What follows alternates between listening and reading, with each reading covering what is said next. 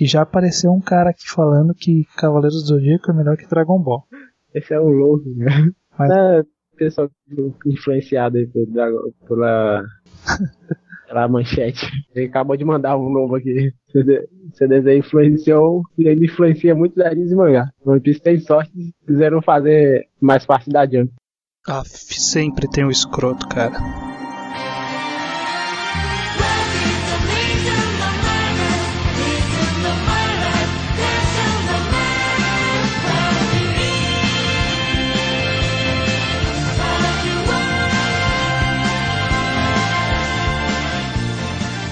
Dia, boa tarde, boa noite. Sejam bem-vindos a mais um Table of Cast, o podcast do blog Mangatologia. Eu sou o Estranho e hoje estou aqui somente eu com a companhia do Henrique. E aí, galera? Tudo beleza aí, Henrique? É, tudo beleza. Tudo bom então. Esse podcast ele vai ser um pouco diferente dos outros que vocês já ouviram de nós. É, é um podcast que ele não é uma nova série, né? Magicamente a gente não vai começar uma nova série.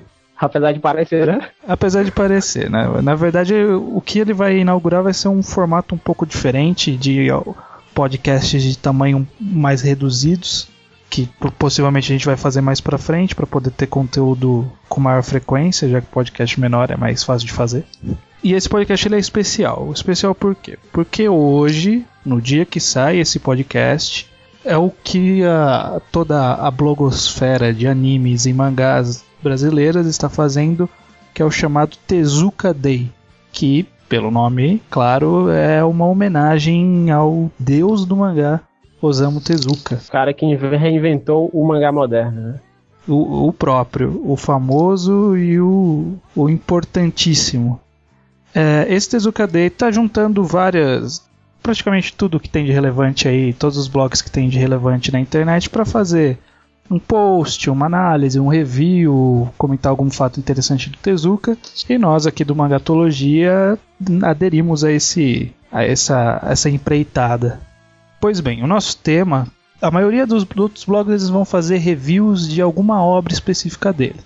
A gente quis fazer uma coisa um pouco é. diferente. E o nosso tema ele especificamente vai falar de de algumas obras dele, mas de forma diferente. O, o, o tema do podcast é obras do Tezuka por outros autores. E só para constar, né, o blog chama Mangatologia, então a gente vai falar de mangá apenas, né? Não espera, não espere ouvir de animes, de adaptação para cinema, para dorama aqui nada, porque não é o nosso foco. Uhum. Então, gente... Se bem que eu vou ter uma ressalva mais para frente, mas quando chegar na hora eu vou falar. Beleza. Então, como que vai funcionar esse programa? É, a gente vai falar de, um, de todas as obras que a gente conseguiu encontrar que sejam de outros autores, mas que sejam baseados em alguma outra obra do Osamu Tezuka, seja uma releitura, um spin-off, uma continuação, um, uma adaptação, qualquer coisa, a gente vai comentar. A ordem vai ser uma ordem quase que aleatória. Na verdade, a gente vai separar primeiro as chatas e depois as legais. Pode ser? Beleza. É, seria bom a gente começar falando um pouquinho sobre o quem é Osamu Tezuka? Eu acho que quem tá aqui e já não sabe o que é Osamu Tezuka já tá um pouco errado, mas. É, a gente vai falar aqui um pouquinho dele, mas a gente não vai se aprofundar muito. Mas se vocês quiserem saber um pouco mais sobre o autor ou um pouco mais de alguma obra específica, vai ter aí o link do, dos blogs que estão participando do, do Tezuka Day. Você procura aí o blog que está falando do que te interessa e lê, porque vai ter muita coisa legal aí lançada. Mas vamos lá, quem é o Osamu Tezuka, Henrique? Bom, Osamu Tezuka começa a é, data de nascimento dele, que foi dia 3 de novembro de 1928, e ele morreu no dia 9 de fevereiro de 1989, com 60 anos. Muita gente aí que deve estar ouvindo a gente nunca viveu no mesmo tempo que o Tezuka, né? Quem nasceu Exatamente. depois dessa data nem conviveu. E isso é muito curioso, né? Você imaginar esse tipo de coisa. Porque, por exemplo, quando eu nasci, o seu Madruga tinha morrido fazia um mês. Eu nunca, vi, eu nunca vivi com o seu Madruga. eu acho isso muito triste. Entendeu? Mas tudo bem, prossiga. Ele nasceu assim numa família já. Ele é uma família de cacife. eram pais que trabalhavam assim, na área do, de artes e ele já teve um grande aprofundamento na parte de quadrinhos, porque o pai dele sempre viajava e comprava muitas histórias em quadrinhos de outros lugares, sabe? E ele sempre foi aprofundado em questões de arte. A família e... dele era de rico mesmo, ele tanto que ele se era for... de rico. ele se formou em medicina, né? Ele... Só que Exatamente. nunca exerceu essa profissão. E foi até uma a profissão que, digamos assim, o inspirou a fazer Blackjack. Né? Blackjack é uma das obras mais importantes dele. Para situar as pessoas, quem não sabe exatamente quem é o Tezuka, ele fez várias obras que são bastante famosas, desde é, é, a Princesa e o Cavaleiro. É, Princesa e o Cavaleiro, o Ribbon Kishin. Ele lançou Kimba, o Leão Branco, que, que no futuro serviu de inspiração para fazer a história do Rei Leão. Adolf, Adolf e Buda, que saíram no Brasil. Assim como Princesa o Cavaleiro também. Princesa e o Cavaleiro também saiu no Brasil. É, ele fez Blackjack, que é um mangá de médico. E fez o famoso, o mais famoso, o mais emblemático trabalho dele, que é o Tetsuan Atom, que é o que nós conhecemos aqui como Astro Boy.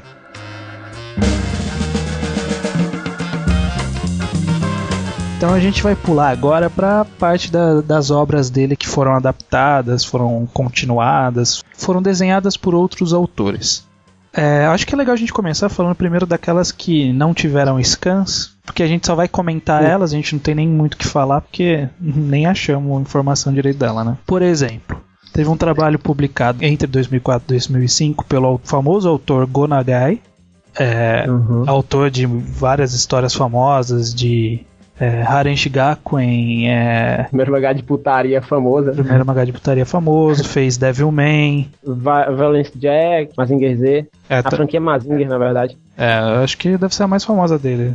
Toda a franquia Mazinger. Uhum. Enfim, e ele lançou uma releitura de uma obra do Tezuka. A obra do Tezuka chamava Majin Galleon. E a obra que ele fez é Majin O Galleon, né, que é o rei Majin Galleon, né, o rei demônio Galleon. É. Mas é uma obra que é uma obra que a gente não faz ideia do que seja, né? Já que não tem informação é. nenhuma na internet. Uma coisa que eu achei interessante é o Gonagai, ele notara, né? Por demônio, cara. Por demônio? Essa, sim, é, tem essa, essa Majingá Aí tem o Devilman, que também tem vários outros spin-offs. Ele já fez uma a Divina Comédia também, onde ele retratava parte do inferno. Verdade, tem, eu tô olhando aqui a lista de obras dele. Tem bastante. Devilman Lady. Devilman Lady. Isso não faz é sentido, né? De, Devil Woman, né, cara?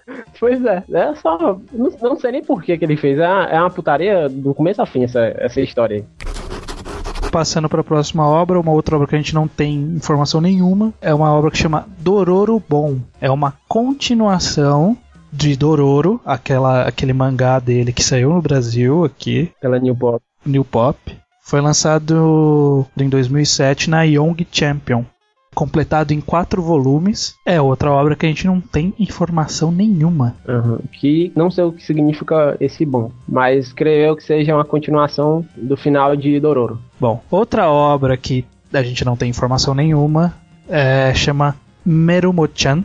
É uma readaptação da série Marvelous Melmo, que é a história de uma menininha que consegue ficar grande, né? Não é uma história meio maluca assim. E essa história ela tá em publicação ainda. É, ela é recente, começou agora em 2010, numa revista chamada Comic Rio. Pois bem, a próxima obra que a gente tem, que essa daqui já é uma obra que tem scan, também uma, uma releitura, é uma releitura mesmo, assim, porque muda relativamente bastante coisa, que é da série Metrópolis aquela que também saiu no Brasil pela New Pop. Hum, essa eu não cheguei a ler. Essa adaptação que saiu foi um one shot, foi publicado em 99 na revista Comic Cue. É, o autor ele é o Kuroda Yo. Ele é o autor de uma série que eu tenho vontade de comprar que chama Sexy Voice and Robo, que saiu nos Estados Unidos. Só que como não, no, nem no Japão o cara terminou a história, eu não quero comprar uma história incompleta, né? Vale a pena. Vale a pena. É, o Metrópolis original do Tezuka é a história de um menino robô que ele tem um poder de virar uma menina. Quando você aperta um botão na garganta dele, ele vira uma menina. E é, é bem oitentista, assim. Tem um robô que ele é super poderoso, todo é. mundo quer usar o robô para pro seu bem. Na obra do Tezuka, o robô ele é bem inocentão. Já nessa releitura, o robô ele é bem porra louca. Gosta de assistir beisebol, que não tem. que era proibido no mundo, uma coisa meio maluca. Ele sai arranjando briga, batendo todo mundo. No final ele tenta fazer uma revolução dos robôs. E a única diferença é que a forma como o robô morre nesse one shot é, é a coisa mais escrota do mundo. É, eu, acho que eu, eu, cheguei a ver na imagem. Que ele toma cabeça. É, mas foi essa mesmo que eu vi. Ele morre naquilo. Ele morre naquilo. Porra. Que bosta, né? Uh... Acho que metade do pessoal que escutou isso não vai querer ler headshot.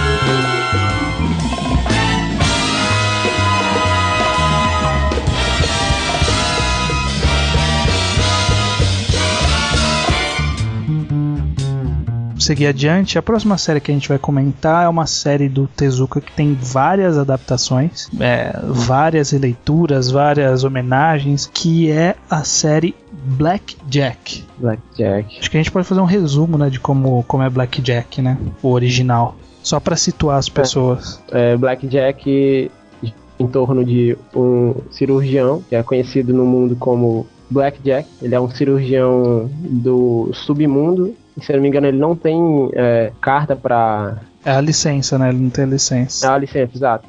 E ele consegue fazer as cirurgias mais inusitadas do mundo, que qualquer outro médico, mesmo renomado, não teria capacidade de fazer. Não teria capacidade, muitas vezes, a coragem ou a ética, né? Porque são. A coragem ou a ética, verdade logo no primeiro capítulo, né, que da história original, ele, digamos assim, ele foi imposto, é, imposto a ele para sacrificar uma vida em troca de outra. E mesmo ele sabendo que isso era errado, ele, ele fez uh, o que foi pedido. É. Isso já mostra é uma coisa bem. É, chega a ser uma história até bem impactante. Né? Foi, foi um dos primeiros seinens que ele fez. Pior que não foi nem seinen, né? Porque saiu na Shonen Champion original. Ah, saiu na Shonen Champion, foi? Não, então, é, a Shonen Champion ela tem é, uma pegada mais, mais visceral, né? Então funcionou, né, pra revista. E porque o Blackjack, ele, mesmo pros traços da época que não eram assim tão, tão mais realistas, né? Mesmo pra essa época, tinha lá a cena do cara abrindo o peito da pessoa, abrindo a perna e mostrando o osso quebrado. Sabe? É. Então. É. Isso já mostra é, o, o lado dele de, da medicina, que ele chega a detalhar essas partes de cirurgia bem, bem minuciosamente. Bem minuciosamente, ele é, é bastante detalhista nessas histórias que ele, que ele conta do, do Blackjack. Blackjack é uma série muito legal. Eu li, Não, eu, eu, eu, li pouco, mas a série é muito bacana, cara. Mesmo assim, não é aquelas séries que envelhecem, sabe? Dá para ler tranquilo. Isso. Pois bem, o Blackjack ele eu acho que ele caiu nas graças de alguma pessoa lá do. Na verdade, eu acho que eu, eu sei de, na, nas graças de quem que Blackjack caiu para ter tanto spin-off. É. Nas graças da da Akita Shoten, né? Por quê? Porque a Akita Shoten ela tem os direitos de Blackjack. Que Blackjack saiu originalmente na, na Shonen Champion, então o título, né, é dela. E aí, que aí, amigo, ela deve ter chegou agora nos anos 2000, é, ela, ela liberou geral, falou: vamos fazer um monte de série do Blackjack porque Blackjack é legal, vamos fazer Blackjack, Blackjack. E lançou um monte de coisa de Blackjack. A começar em 2005, lançou uma série que durou três volumes, é, chama Blackjack Kuroi Ishi. Kuroi Ishi é tipo cirurgião negro, cirurgião das é. trevas, alguma coisa assim que eram as mesmas histórias que o Tezuka tinha feito, mas elas eram redesenhadas, tinham, é, eram adaptadas, né, para um, ficar mais, mais atrativo aos olhos dos fãs novos, né, os fãs atuais da, da mais revista. Moderno. Mais modernos mesmo. Essa série, infelizmente, não tem scans, então não temos muito o que falar. Mas parece legal. Mas parece ser bastante bacana. O traço é muito bacana. Eu achei legal o traço. Uhum. É, outro que teve. Que foi lançado chama Blackjack Neo, de dois volumes. É, foi lançado em 2006 também na, na Shonen Champion. O, o, legal dela é que ela foi desenhada pelo autor de Battle Royale. Masayuki Taguchi. É, o, o autor do mangá, né, de, de Battle Royale, não o do, da novel. E nesse, nesse mangá eram histórias novas. Mas também, outra lamentação da internet, não tem, não tem não. scans dessa série. Nesse mangá deve ter muito choro. Choro? É? Não, não é o mangaka que dá maior valor colocar choro em, em Battle Royale deve, é um choro a cada página. Putz, é verdade, hein? Olha, e considerando que é o autor, eu não, eu não duvido que ele coloque umas putaria aí também no meio, viu? também acho, também acho. Porque quando eu li Battle, Battle Royale, o mangá, eu vi a cena de sexo e falei, caralho, mano, como o cara que escreveu o livro era pervertido, né? Aí eu fui ler o livro não tem nada daquilo não, cara. Ah, entendeu? Não tem aquelas putaria lá, não tem não, cara. Ah, então tá certo. É, tem uma, parte lá do em Battle Royale que mostra no finalzinho. O autor comenta que o mangaka colocou coisa nova, então deve ter sido as putarias, né? Ah, principalmente. E os chorinhos, tem, tem várias coisas. Um dia a gente vai fazer algum, algum podcast falando de Battle Royale, a gente disserta melhor sobre isso. O próximo mangá da lista é o Black Jack. Aí, aí vem um, um grande problema, né? Olha o nome dessa série. Blackjack. BJ versus BJ. Ou BJ. Mas eu acho que quando o autor fez isso, ele não imaginou quais eram os possíveis significados para BJ, né? Além de Blackjack, né? Acho que não, acho que não rolou na, na mente dele que podia significar um, né? Uhum. Mas você sabe de que se trata essas histórias aqui? Cara, eu espero que não seja o que o nome aparenta. eu não duvido nada, eu não duvido nada. É. Mas como tá saindo na, na Shonen Champion, né? É. A gente já releva um pouco. É, então, a Shonen Champion não deve ter o que eu tô imaginando, né? Mas... Mas que deixou a série menos atrativa, deixou. É, e essa série, infelizmente, também não tem Scans. Ou felizmente, né? Vai saber. a próxima série a próxima série, que não é bem uma série, né? É uma coletânea de one-shots que saiu, também da Akita Shoten, da editora Akita Shoten. É, foi lançada na Young Champion, vários one-shots feitos por diversos autores com histórias do Blackjack. Eram one-shots com alguma história que o autor fazia, escolhia e fazia. Inventava histórias novas e tal. E aí isso foi compilado em dois volumes, que chama Blackjack Alive.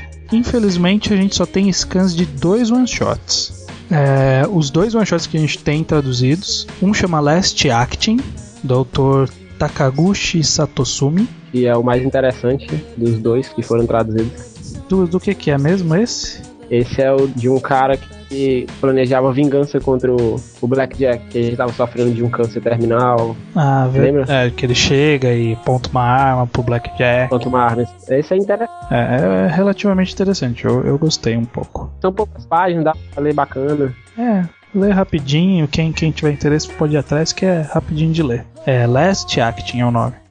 E o outro que tem tradução chama Blissful Donor, do, da autora Naito Yamada que tem o traço escroto. Esse one shot tem um traço escrotíssimo. Acho que ela fez uns rabiscos, né? Foi tipo de Minerva, né? Tá aí, pega aí o trabalho. Não, acho que aí falaram, ó, desenha ela... aí o Blackjack. Ela fez em 10 minutos ali. tem alguma página desse one shot que eu não lembro exatamente o que, que tá acontecendo. E aí fala, é, por que, que você não tá fazendo uma cara triste? Aí o, Aí a personagem responde: é porque a autora não sabe desenhar caras tristes. porra.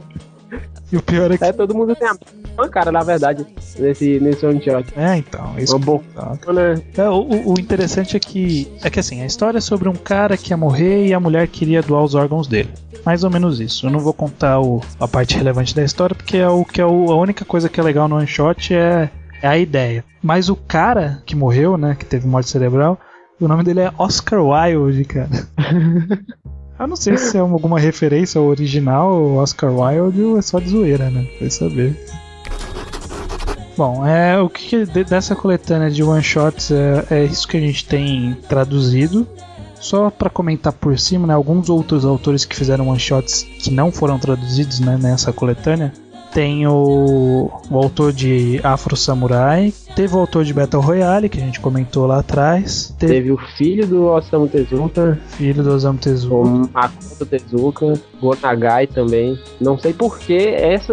Eu, eu pensava. Não, se fosse, se fosse eu a traduzir, eu traduziria do Gonagai iria atrás desse do Makoto Tezuka. Eu só por, por ser o filho do cara. Não sei por que não traduziram. Mas aí que tá, eu fui atrás, fiquei curioso, né? Pra, porque eu falei, pô, eu quero pelo menos dar uma olhada, né? Como que é a cara desse, desse one shot do Gonagai.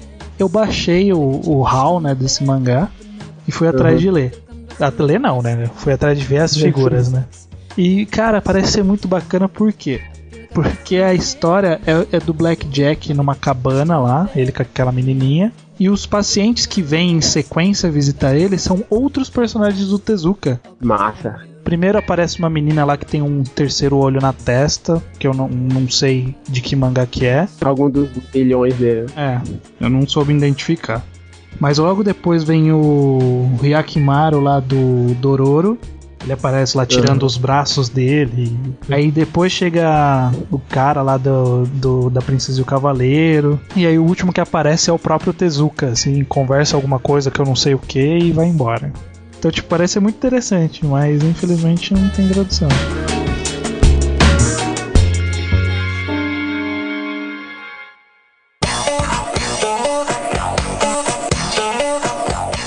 A gente vai passar para outra obra do Tezuka que é bastante, bastante famosa, né? Que é o Astro Boy. A gente vai comentar um pouco sobre as séries que a gente achou que foram releituras, né? Ou readaptações do Astro Boy. Bom, primeiro, que nem a gente fez com o Blackjack, vamos falar mais ou menos o que é a história do Astro Boy. Ou do Tetsuan Atom, que é o nome original. Bom, Astro Boy é, conta a história de um garoto que. Bom, essa, isso não é spoiler pra ninguém, porque eu, tava, eu baixei o, o mangá e é a primeira história que acontece. Um, um doutor chamado Tema, ele tinha perdido o filho dele, Tobio, num acidente, e então ele criou um robô que fosse semelhante ao filho. Só que isso foi é, alegria pra ele, porque era, era a mesma voz, no mesmo jeito, ele se ele, ele era bem humano, o robô. Só que com o passar do tempo, ele mostrou o defeito que o defeito de ser um robô, que ele não crescia. E Isso deixou o, o Dr. Tema frustrado, porque é, isso era um sinal claro de que ele realmente não poderia substituir o filho e fez com que o, num, ac- num acesso de, de loucura lá, ele é, vendesse o filho dele para um, um circo. É. Aí ele ficou fazendo uns, uns bicos nos circos até que o doutor, o Otiano Mizu, encontrou ele, viu que era um robô esplêndido e o adotou e depois chamou, e começou a chamar ele de Astro, ou Atom. Então, e depois aí começa a história, né? Acho que os desenhos, algum desenho de Astro Boy deve ter passado aqui no Brasil, né? Mas eu não lembro de ter assistido Passou, nenhum. passou que passou esse de, dois, o de, 2000, um de 2004, que foi uma, re, é, uma reanimação e muito bem feito, por sinal. Muito bem feito. É, é, é, então vamos chegar nela. É, primeiro só comentar por cima que tem uma que chama uma um mangá que chama Atom Chan, que parece ser um mangá de daqueles de quatro quadradinhos, sabe, de uma comédia. Sei. Que é típico do Japão. É um mangá de um volume só que foi publicado, que não tem scans, então só, a gente só tá citando ele mesmo. Mas teve uma outra série que chama Astro Boy Tetsuan Atom, tem os dois nomes no título, que foi o mangá que saiu baseado nesse anime que você comentou, né? Exatamente. Em algumas, algumas partes dele. Digamos assim, as mais importantes. E esse mangá, ele já. Interessante é quem quiser ler, é que ele veio pro Brasil pela Panini. Aí ele tem três volumes, né? Foi, foi lançado por, por autora. é, chama Akira Himekawa, né? Quem assina. Mas Akira Himekawa é que nem a Shirogi Muto, né? É, um, é uma dupla de, de autores. Pseudo, né? É um pseudonome que é- é- são duas autoras famosas por fazer as ap- adaptações de mangá do Zelda, ah, do, do- do- dos jogos de Zelda. Esse mangá, ele, ele, ele tem bastante.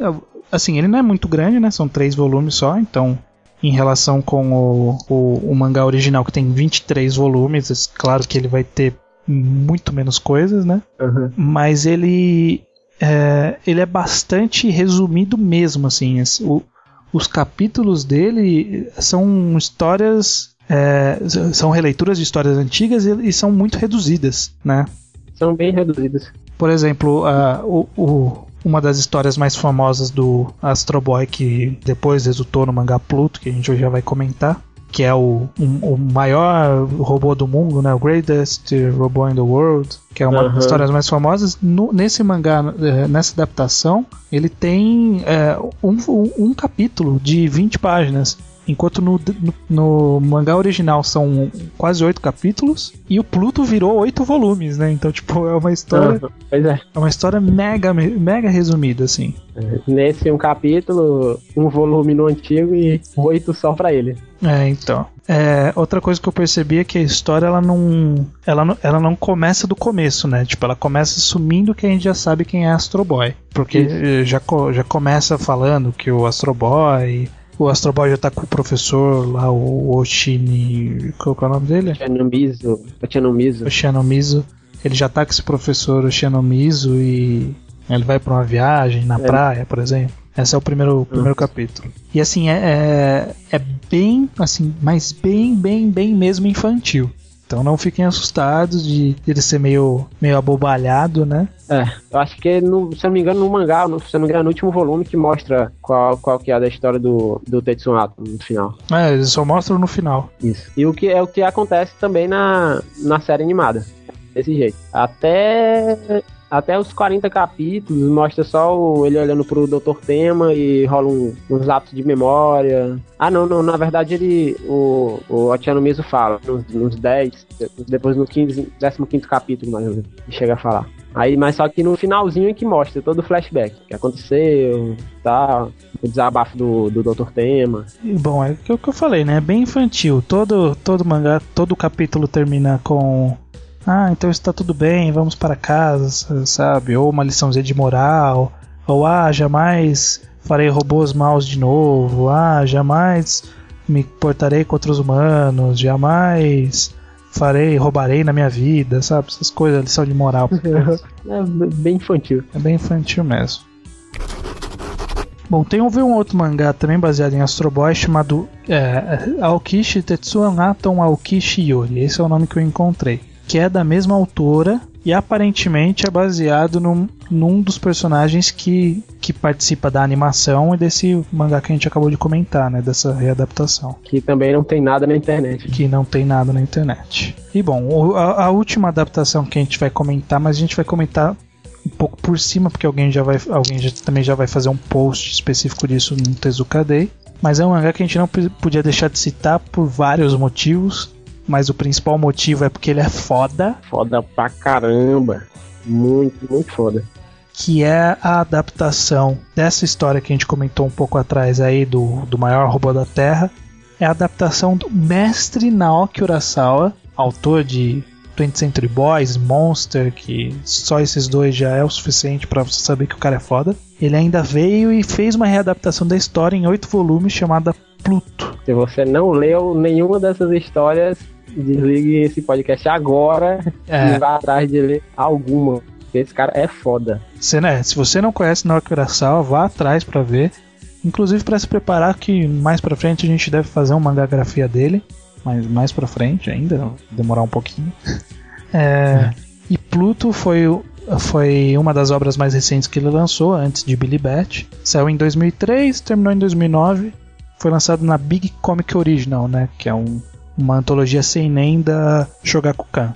Bom, Pluto, ele, digamos assim, é, é a história que, a, que ocorre em Astro Boy sobre o robô do nome do mangá, só que de uma maneira mais, mais madura, mais pesada, que fala sobre uma série de assassinatos que, eram, que estavam acontecendo com robôs e humanos. Bom, é, eu vou comentar por cima do, da, do mangá original, né, da, do, desse arco de histórias do Tetsuan Atom, do mangá original, que eu cheguei a ler há um tempo atrás, aí, depois que eu tinha lido Pluto, eu fiquei com vontade de ver como que era. A história original foi um cara que um, um sultão de algum país é, do Oriente Médio que pagou um cientista para construir o, o robô mais forte do mundo. E ele construiu esse robô que é o Pluto, é um robô negro, grandão, fortão, com dois chifres gigantes. E aí, para provar que o robô era o mais forte do mundo, o sultão lá é, ordena que, que ele vá atacar os sete maiores robôs do mundo, os robôs, os sete mais fortes robôs do é, mundo. os mais avançados.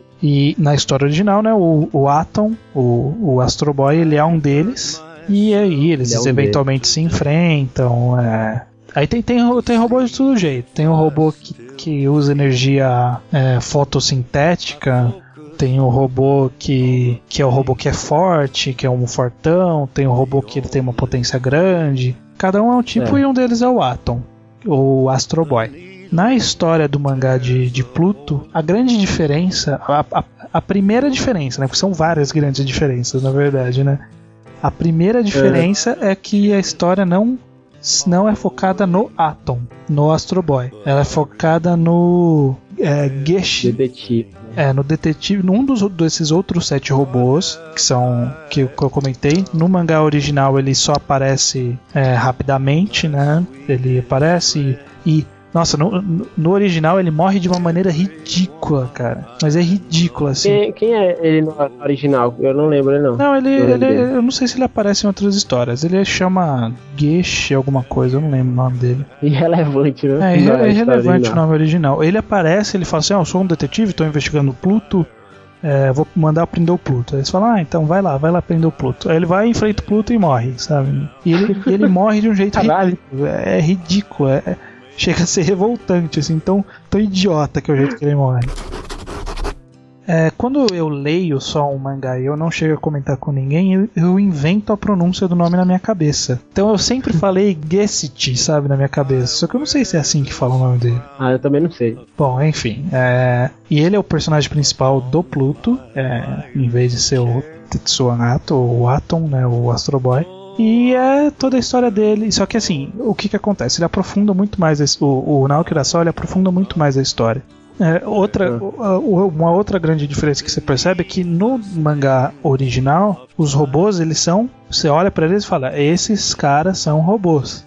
No de Pluto, dos sete robôs, só um deles Sim. que tem cara de robô, né? Que é o primeiro a morrer, é o Multiplank. Multiplank, é. Que não é spoiler falar que ele morre porque ele morre antes da história começar. É verdade. É, o manga começa com a notícia da morte dele, na verdade. Ah, também o Norte, o Norte 2, ele também é meio estranho. Ah, é verdade. Eu, eu acho que é só uma máscara que ele tem, porque uma parte da que ele começa a cantarolar, a boca dele mexe. E também uma, eu acho que a característica mais marcante do mangá de Pluto é que os robôs eles são tratados como se fossem humanos. É, então, há uma carga dramática e possível levantamento de uma discussão sobre o que é a humanidade, o que define o ser humano, uma Exato. vida artificial pode ser considerada uma vida. Todas essas discussões que são coisas muito mais profundas e vão muito mais além do que o Osamu Tezuka fez na sua obra original, né? Porque a pegada que o Urasawa dá em algumas partes são, assim, bem fortes. Tipo, que um, um policial é morto por conta de um viciado. É um robô policial, né? Uhum.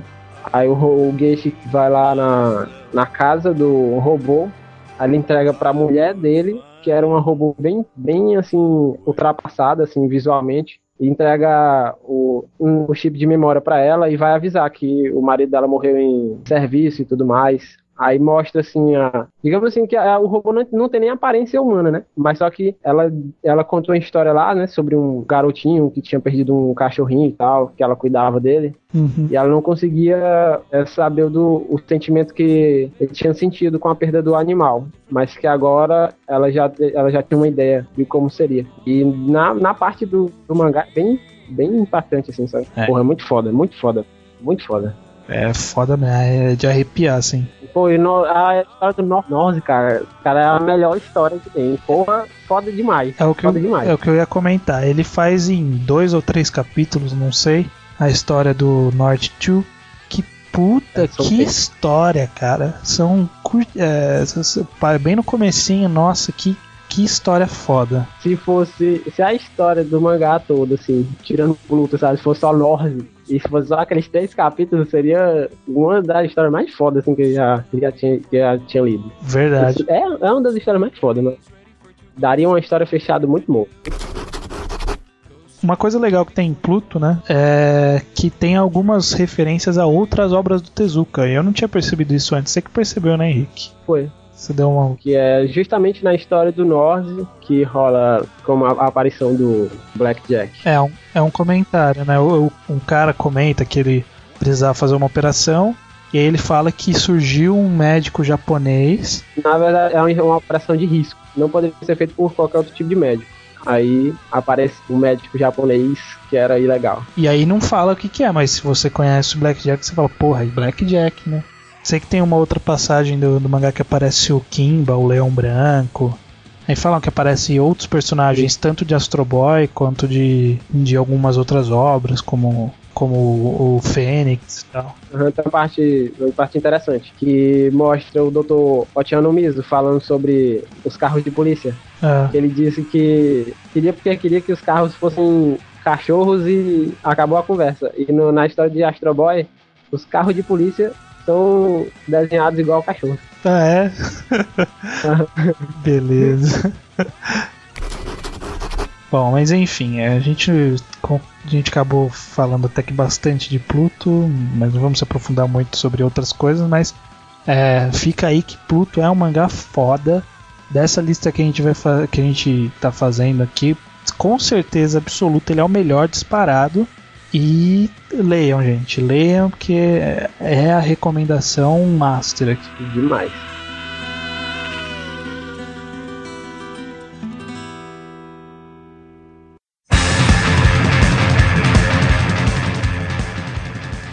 De, de obras do, do Tezuka, a gente só tem mais uma, que é uma obra, uma releitura de uma obra dele, que é assim, a, a história original chama-se Tetsu no Senritsu. Em português ficaria algo como A Melodia de Ferro. É, é, o mangá original é de um volume, pequenininho, conta a história de um cara que chama Takuya Dan, que ele que a irmã dele é japonesa e casou com um cara que era italiano, que era amigo dele. E aí, quando ele entrou para a família italiana, ele teve que fazer o juramento que ele não ia trair a família.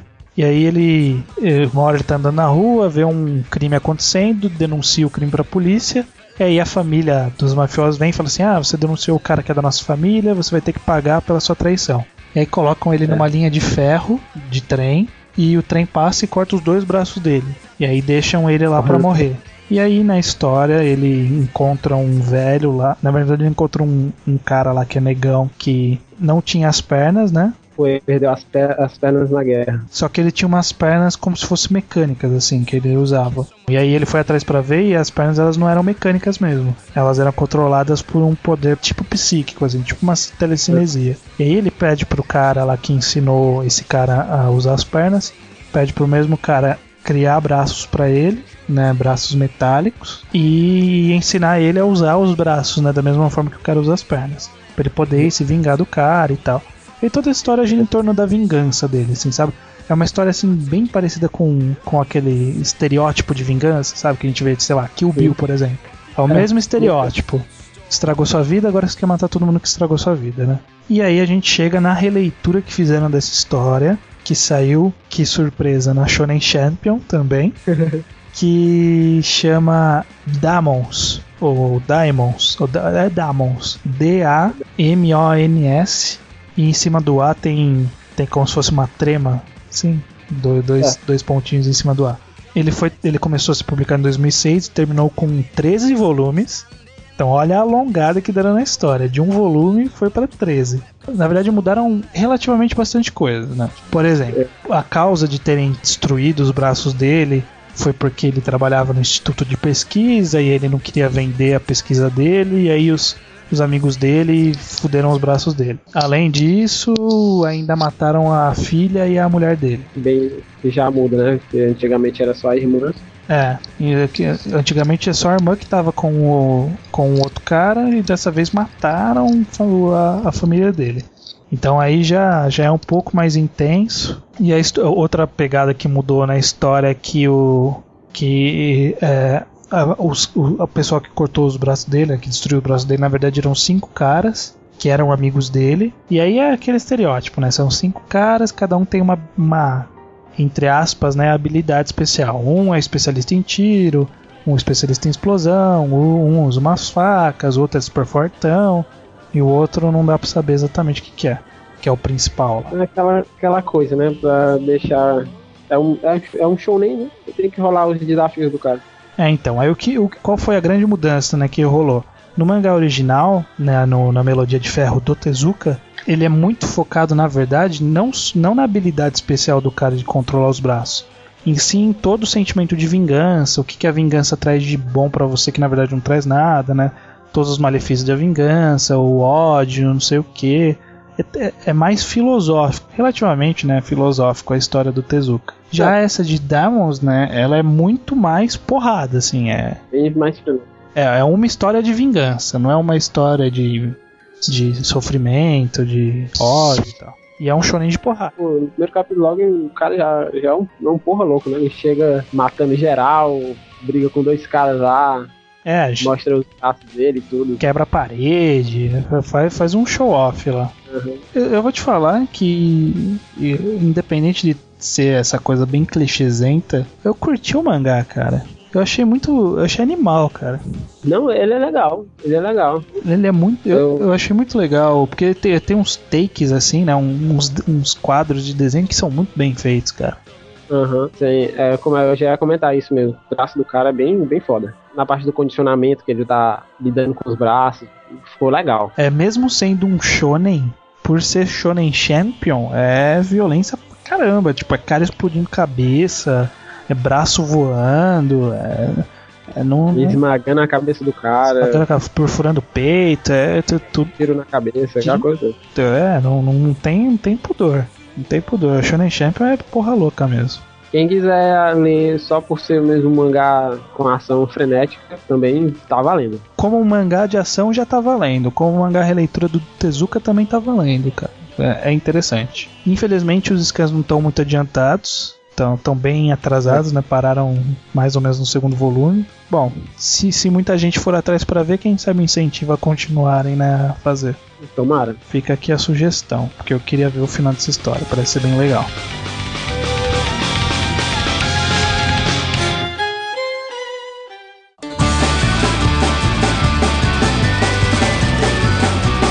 Bom, antes a gente falou de, das obras do Tezuka que foram feitas por outros autores. E aqui no final eu deixei um espacinho reservado para comentar sobre duas histórias que são não sobre obras do Tezuka, mas sobre o próprio Osamu Tezuka, né? Que, é, que são dois one shots muito interessantes.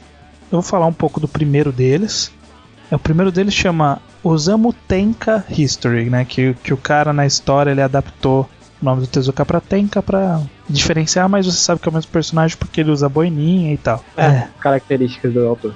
E esse mangá ele foi, foi desenhado pelo Shotaro Ishinomori, que é o autor de Kamen Não, Rider. desenhado não.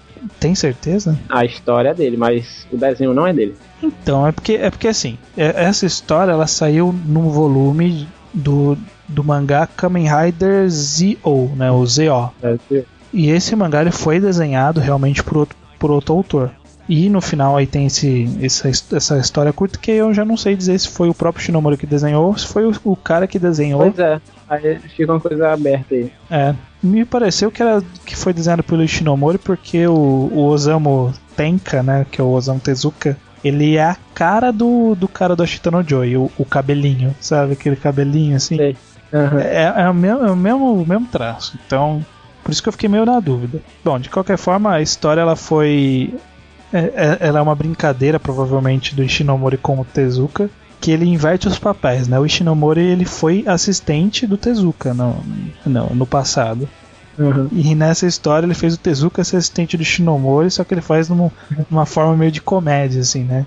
Que o, o Tezuka tá falando com uma editora de uma revista, a editora fala, não, o seu mangá é uma bosta, a gente não vai lançar. Pra gente lançar o seu mangá, ele tem que ser melhor do que os, todos os- de algum outro que tá na revista, né? Aham. E aí ela fala, você vai demorar 10 anos pra você aprender as técnicas do mangá. Aí fala, não, 10 anos é muito, como que eu faço pra aprender mais rápido? Aí fala assim, você tem que trabalhar com um grande mestre. E aí ele coloca o Uhum. Shinomori como grande mestre dele. Então é uma história muito bacana, é muito engraçado, eu acho. Eu curti bastante ler. Vale a Foi uma surpresa, eu achei aleatoriamente quando eu tava lendo o Kamen Rider. Zou, né? É, o Eu- Zio. É, é, é mania minha, sabe? Eu chamo Zou. Será que é Zo mesmo? Não sei. Não, é, não, é Zeo. Quando o próprio Kamen Rider fala, ele fala meio que soletrando, sabe? É, o, o, o mangá do Kamen Rider Zio não é muito bom não, viu? Achei bem fraquinho, na verdade. Eu acho que ele funciona melhor como filme, então. Mas esse one shot é bacana, é o último capítulo do volume. Se vocês forem atrás desse volume desse mangá, no último capítulo vocês vão ver essa historinha bacaninha. E pra terminar, com outro one shot que a gente encontrou, né? É um grande achado. É, é, foi, foi um grande achado mesmo, assim, que eu achei é, aleatoriamente quando eu tava fazendo a pesquisa. E, porra, que achado, né, cara? Foi um- uma história muito bacana. O mangá, ele, o o one shot, né, ele foi publicado na, na Jump Square, né, Jump SQ da, da Shueisha. Foi escrita pelo Osamu Akimoto, o autor de Koshikami. É, esse one shot ele chama Tokiwa, né, T-O-K-I espaço W-A reticências, Tokiwa.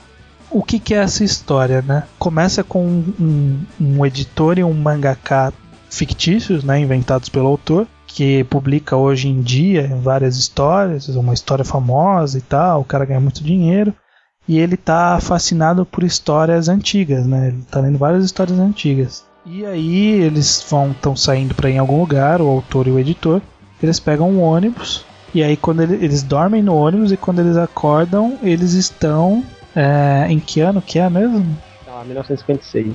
É, eles chegam em 1956 e quando eles percebem, a primeira coisa que o mangaka que estava lendo os autores da época, né, quis fazer uhum. era ir na na mansão Tokiwa, que eu não sei, eu não sei se alguém vai falar no de algo semelhante sobre essa mansão no, no Tezuka Day, mas acho que a gente pode comentar um pouquinho aqui, né? É. O que, que, que, é o Tokiwa, a mansão Tokiwa? Bom, é, a mansão Tokiwa ela foi o lar de, de mangakas que influenciaram os mangás que nós estamos acostumados a ler hoje. Não só isso, né? O, a Tokiwa Mansion era tipo um complexo de. tipo uma pensão, né? É, não, embora o nome diga mansão, né, mas é, isso é só um nome de brincadeira, né? Ele era como se fosse uma pensão com vários quartos. E era onde o Tezuka morava e trabalhava. É, na época o Tezuka ainda ia, ainda ia morar pra lá. Se não me engano, ele só tinha sido chamado e depois ele ia, que ele decidiu morar. Que ele, ele chegou lá só pra dar uma visitada, se não me engano. Não, no, no one shot ele já tinha saído de lá. Pelo que eu entendi, ele foi. Pelo que eu entendi quando eu pesquisei da história. Ele, ah, ele já tinha saído, né? É, ele morava lá tá. antes, aí vários autores vieram. Né, o Tezuka morava nessa Tokiwa Mans, uh, mansão Tokiwa. E aí vários autores acabaram indo morar lá também. Uhum. E, e, muitos autores importantes estiveram lá juntos. O, uhum, o, é. o próprio Tezuka. Na época, o Tezuka tinha 26, aí o Shotari Shinomori estava lá também, com 18 anos de idade. Tinha o, o Fujiko Fujiwa lá, né? O que é o, são os dois autores de Doraemon. Doraemon. Se caísse uma bomba lá, acabava o, o, o mangá como a gente conhece hoje. Totalmente. É, e foi lá que começou o que a gente vê hoje em Bakuman, por exemplo, né? Do, do artista ali com os assistentes ajudando a produzir o mangá mais rapidamente. Esse sistema originou-se com Osamu Tezuka e foi aí que começou, nessa época. Ah, foi? Foi nessa época aí. Tezuka Pô, que, que fez foi, foi nessa mansão que tudo aconteceu. Com todos esses mangakas famosos. Com esses mangakas famosos. E aí o que, que aconteceu é que quando. No, no one shot aí que a gente tá falando, né? E aí quem, quem não se ligou, né? O one shot chama Tokiwa e, e a mansão chama Tokiwa. Né? É uma brincadeira aí com os nomes. Trocadilha. Como os japoneses adoram fazer. E aí, quando o mangaka desse one shot chega nessa mansão, Aí ele dá de cara com os outros autores, dá de cara com, com uma visita surpresa do Zamtezuka. Aí o Zamtezuka pede para ver o mangá que ele tava carregando, né? ele disse que o mangá não, não, valia, não valia a pena os olhos do mestre ver e tal. É, o cara ficou mega nervoso, né? Que ele queria. Uhum. E também poderia mudar, né? O, a história. É, ele... tava, tava com medo de influenciar o mundo, né? De alguma forma. O Tezuka até ele achou legal a jogada da blusa dele, né? Que tinha sempre aquelas blusas de Réveillon 2007 Havaí. É, ele tá com a camisa 2007 Havaí, o Tezuka olhou aqui, pô, camisa legal, hein? Uhum, tem, mangaka tem que ser criativo mesmo. Aí tem uma parte legal é que, que pergunta pra ele qual é a série que ele mais gosta. Aí ele falou ah, será que dá certo eu falar Dragon Ball? É, Dragon Ball nem saiu ainda. Uhum. Aí ele pensou em Doraemon, que também não tinha saído. Eu não lembro nem que série que ele fala. É, ele disse que gostava do Norakuro, que é um, um mangá sobre um, um, cachorro que, que ele tinha entrado na, é, no exército japonês e eles lutavam contra, contra porcos. Se eu não me engano, os porcos lá do, do Norakuro ele eram a representação dos japoneses, ou dos chineses, uhum. da guerra sino-japonesa que teve ah, na época. Bacana, bacana. E aí tem um desenrolar aí do one shot que ele termina com com uma coisa, ela quer acontecer que eu não vou contar porque é, a, é uma das coisas legais do one shot, né? Ver esse finalzinho. É, perde a graça se contar. É, perde a graça se contar o que vai acontecer. Mas vale ir atrás, aproveitando que tá no Tezuka Day, que tá todo mundo falando de Tezuka, ir atrás de ver, ver uma, uma, uma visão, uma pequena, pequena homenagem que o, que o autor, né, o Osamu Kimoto, fez pro Tezuka e para todos aqueles outros mangakas que estavam lá. É uma historinha muito bacana que vale a pena ser lida. É pequenininha, é bacana é, e leiam, leiam que vale a pena. Sem falar que dá uma coisa legal, tipo uma nostalgia, sabe? Ver vários autores assim, famosos. Eu gostei muito, porque eu sou mega fã do Ishinomori e ver ele lá, novinho e tal, ao lado do Tezuka. É, eu né? achei legal. Muito, uhum. muito bacana, muito bacana do jeito que ele retrata ali. O programa ele ficou. Não, não, não tenho mais tanta certeza se ele ficou curtinho, né? Tem que ver quanto ficou o tamanho da gravação. Não é um assunto que tem muito o que discutir, a gente deu um overview do que, que a gente encontrou. Pode ser que a gente esqueceu alguma série que a gente não encontrou, que seja relevante. Se vocês uhum. conhecerem, comentem, mandem e-mail, comentem no post. Joguem, é, falem para nós, vamos, vamos discutir isso. A gente errou alguma coisa, é. Fala pelo e-mail aí que a gente conserta depois. É, faz uma retratação e tal. É, tá, tá livre aí. Mandem e-mail, comentem, Twitter, tá tudo aí no post. Então, para encerrar, eu acho que a gente comentou bastante coisa legal do Tezuka, que não é do Tezuka exatamente, né? A gente comentou uhum. várias coisas, que, algumas coisas que são dele, mas várias coisas que não são dele. E que ainda assim são coisas interessantes para dar uma olhada, ir atrás, ver. Mostrar como ele, a fama dele influenciou vários outros mangakas, as homenagens que ele recebe até hoje. É, então. E é um pequeno reflexo do, da fama dele, né? Henrique, que você tem a dizer para nós aí para encerrar? Bom, que eu fiquei, eu gostei bastante desse convite porque eu acho importante a gente falar do, sobre esse, esse mangaka, esse cara que foi um ícone para vários outros mangakas. Sim. E tomara que a galera vá atrás de ler pelo menos alguma coisa do que a gente comentou. É, bacana, bacana. E é isso, pessoal. Vão agora. Quem, quem veio primeiro para cá ouvir esse podcast, vá atrás dos outros posts da, do Tezuka Day tem muito post aí que, que vai falar de várias histórias legais. Vão atrás, que eu também vou ir atrás pra gente vir aqui fazer essa pequena celebração ao deus do mangá. Beleza?